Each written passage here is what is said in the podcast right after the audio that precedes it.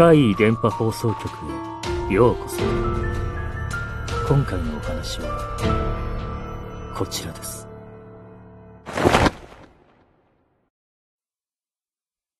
恐怖の夏休み。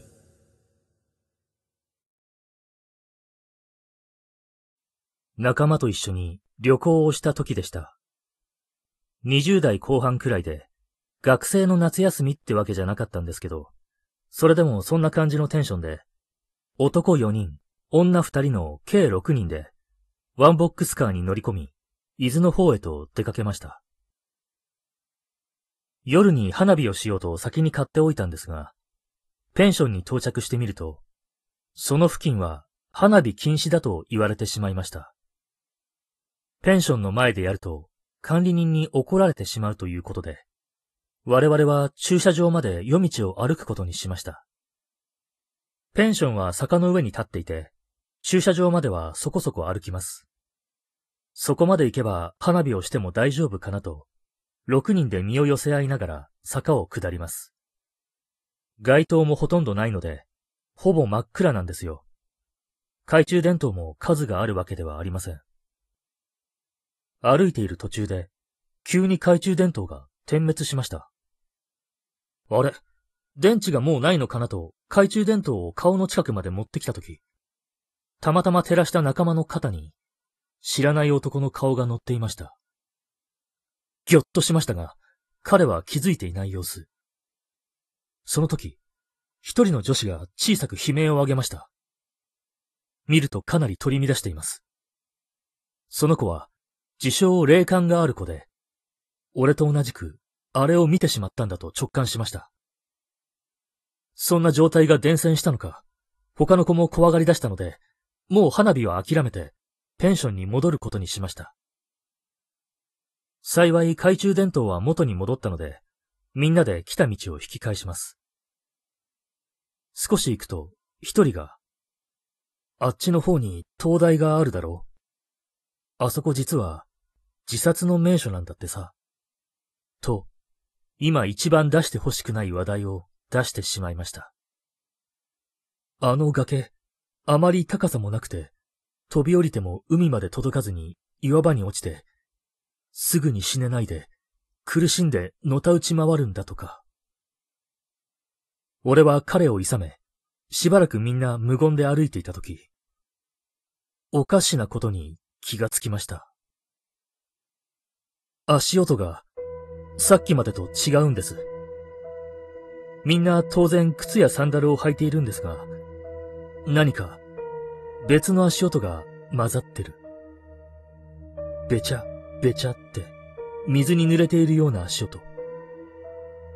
俺の他にもみんな気づいたのか、無言の中にも緊張が走ります。その時、ちょうど月明かりに照らされた自分たちの影を見たんです。固まって歩いている我々の後ろを、奇妙な影がついてきているのが見えました。ブクブクと膨張しているような、水音の影響からそう思ったのか、ワカメでも被っているような、そんな明らかに普通じゃない影。もう見なかったことにして、先を急ぐことしかできませんでした。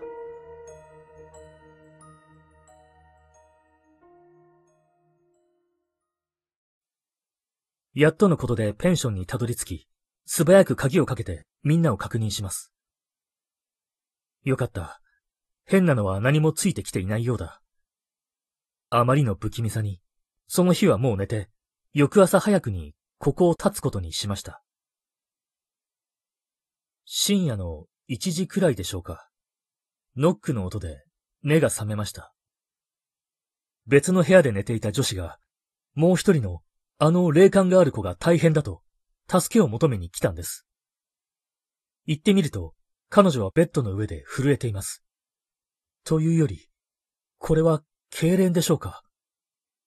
俺は持ってきていたお守りを彼女に握らせ、しばらくみんなで声をかけていると、なんとか痙攣は収まりました。翌朝、予定していた観光もほとんどすっ飛ばして、そのまま車で帰路に着きます。結局あまり眠れず、みんな疲れていました。運転している仲間には悪いんですが、俺も他のみんなも寝ちゃったんです。助手席で寝ていた俺が目を覚ましたとき、車は高速道路を降りて一般道を走っていました。もうそんなに時間が経ったのかと時計を見ると、まだ大して時間は経過していなかったんです。そしてそれよりもなぜか、異様に寒い。高速に乗らないのかと運転している彼に尋ねると、降ろされた。ってつぶやきました。え？誰に？多分、後ろから聞こえる声。後ろから聞こえる声？確かに後部座席、一番後ろの方でしょうか。小さく女性の声が聞こえます。彼女たちが高速を降りるように指示を出したということでしょうか。俺は車内を振り返ってみて、驚きました。みんな、寝ていたんです。誰の口も動いていません。でも、確かに声は聞こえる。ラジオとか、そういうものかと耳を澄ましても、違う。確かに誰かが、そこで喋っている。我々よりもさらに若い、10代後半くらいの印象を受ける女性の声。その声が、彼女自身のことを話している。聞き取れてゾッとしたのは、私はどういう風に生きて、そして、どういう風に。もう恐ろしくて後ろを見れません。それにしても寒い。寒すぎる。車の前方には霧のようなものも見える。温度を確認すると、2度でした。2度？今8月ですよ。黙っていても後ろから彼女の声が聞こえてしまうので、俺は明るい話をしようと運転している彼に話しかけました。再び高速に乗り、他愛のない話をいろいろして、お腹すいたな、何か食べよう、という話題になって、餃子食べたいな。じゃあ、王将行こうか。と言った時でした。今まで車内後方からブツブツと聞こえていた少女の声が急に耳元で、美味しいの？と言ったんです。驚いて、会話が止まってしまいました。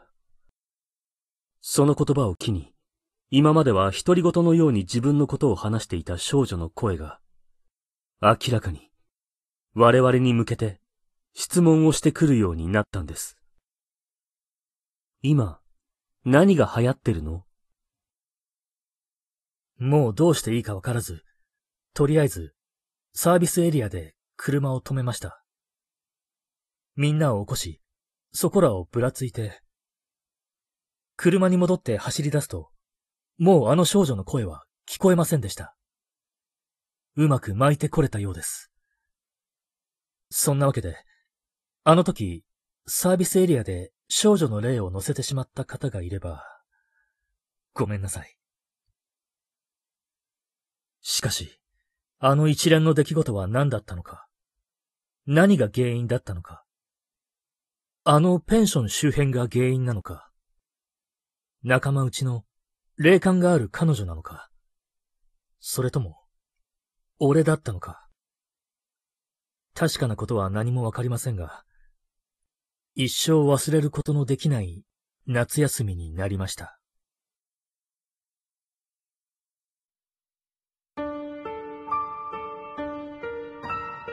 いかがでしたか？次は、あなたの身に起こったお話を聞かせてくださいね。